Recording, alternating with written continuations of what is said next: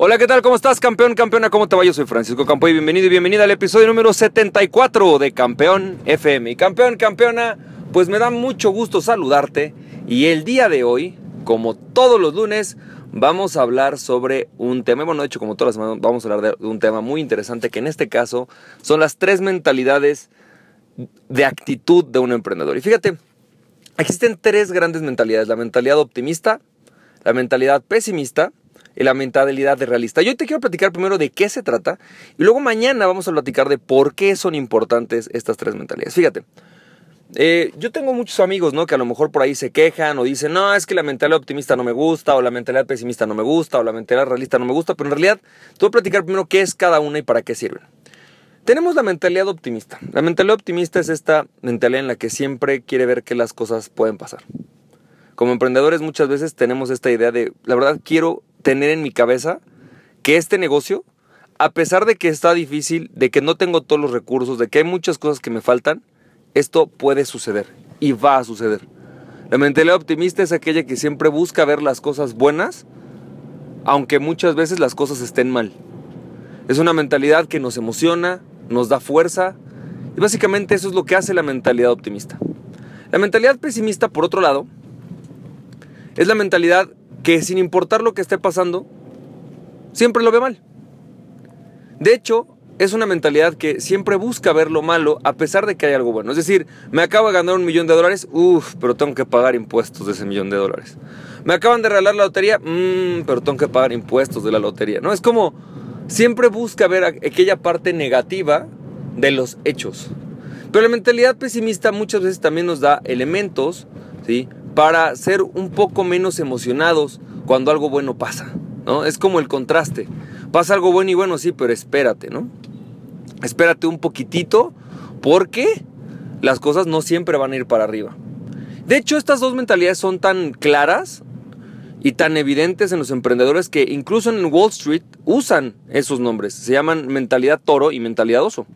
La mentalidad toro es una mentalidad que le llaman la mentalidad alcista, es decir, la que piensa que siempre el mercado va a ir para arriba en algún momento. No, hombre, esta acción acaba de caer, uff, pero seguro levanta mañana, no pasa nada. Oye, que esta nueva acción acaba de perder un millón de dólares, no importa, mañana va a crecer, o tú tranquilo, dale chance, ¿no?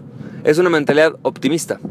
Y por otro lado, la mentalidad oso, que es la mentalidad pesimista, que es una mentalidad em, eh, más bien pesimista, ¿no? O sea, como yo te decía, más de, Oye, acaba de subir esta acción, sí, pero mañana seguro baja. O sea, véndela. Mañana seguro baja.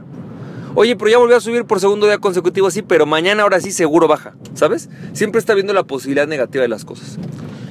¿Y cuál es el contraste entre una mentalidad optimista y una mentalidad realista? Fíjate, eh, o pesimista y realista. Una mentalidad realista es aquella que evalúa los hechos y ve las posibilidades con los hechos. Por lo tanto, se inclina a tomar una decisión optimista o pesimista, pero basada en un análisis de los hechos.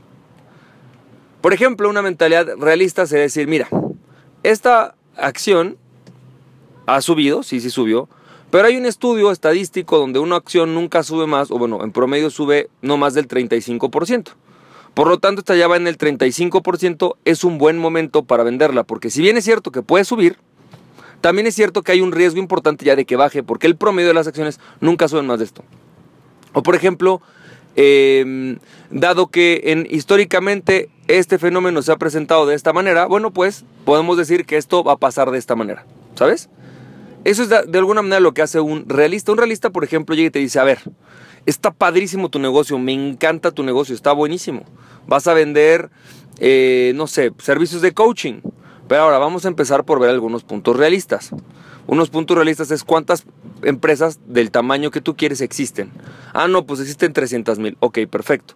Existen 300 mil. Y de esas 300 mil, ¿cuántas realmente crees hoy que te puedan comprar? No, pues el 2%, perfecto. Ok, y ahora en realidad con eso, ¿qué tanto podemos vender? Y entonces hace una evaluación de las cosas para ver tanto lo positivo como lo negativo. El problema del, del término de ser realistas es que normalmente el realismo tiende a ser más pesimista que optimista. No necesariamente porque sea malo, ¿no?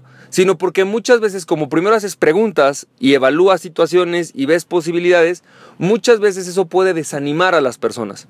Pero no necesariamente tiene que ser pesimista. Un realismo puede decir, la realidad es que tenemos todo para construir un imperio de negocios, pero poco a la vez. Entonces la forma en la que cada uno de estos te va a hablar es diferente, fíjate. El optimista va a llegar a decirte, sí podemos, somos los más ricos y vamos a ser la mejor empresa y en 13 meses vamos a ser millonarios. El pesimista va a llegar a decirte, mira, pues nos está yendo increíble hoy, pero seguramente mañana nos va a ir nefasto. Está muy cañón la situación, todo está pésimo y seguramente tienes que empezar a guardar dinero porque mañana esto se va a empezar a poner del carajo.